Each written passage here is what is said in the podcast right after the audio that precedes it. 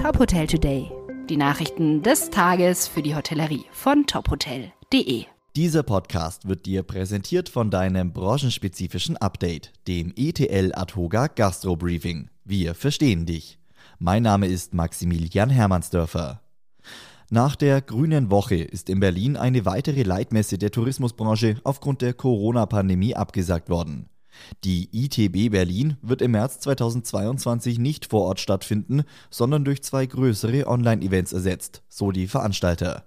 Der Blick auf die aktuelle Corona-Lage und die damit einhergehende Verschärfung der Regeln lasse den Veranstaltern keine andere Wahl.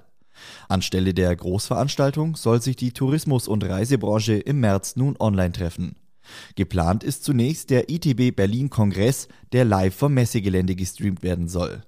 Auf dem Digital Business Day am 17. März sollen die Teilnehmer dann die Möglichkeit erhalten, sich auf digitalen Ausstellungsflächen auszutauschen und miteinander ins Geschäft zu kommen. Die ITB Berlin fand zuletzt in normaler Form 2019 statt. Damals kamen etwa 10.000 Aussteller und rund 160.000 Besucher. Der Winter und die Omikron-Variante lassen in vielen Ländern die Corona-Fallzahlen nach oben schnellen. In einigen europäischen Ländern gelten ähnliche oder strengere Maßnahmen als in Deutschland. Ein kurzer Überblick. In Österreich hat der dreiwöchige Lockdown Wirkung gezeigt.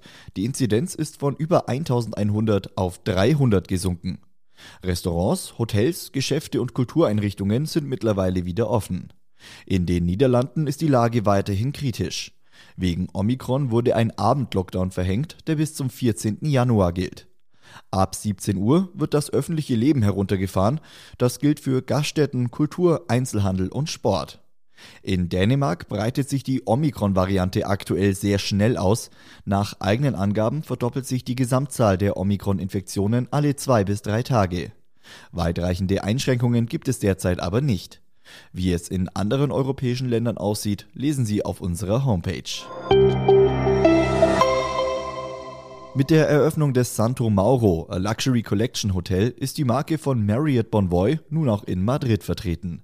Das historische Gebäude aus dem 18. Jahrhundert wurde vollständig renoviert und beherbergt heute 49 Zimmer und Suiten. Diese wurden mit natürlichen Materialien wie Stein, Marmor und Holz gestaltet. Die Einrichtung aus gepolstertem Leder, blauem Samt und Seide soll ein modernes, aber elegantes Flair verleihen. Abschließend ein Hinweis in eigener Sache. Top Hotel Today geht in die Weihnachtspause. Die nächste Folge erscheint am 10. Januar 2022. Das Top Hotel Team wünscht frohe Weihnachten und einen guten Start ins Jahr 2022. Weitere Nachrichten aus der Hotelbranche gibt's immer auf tophotel.de.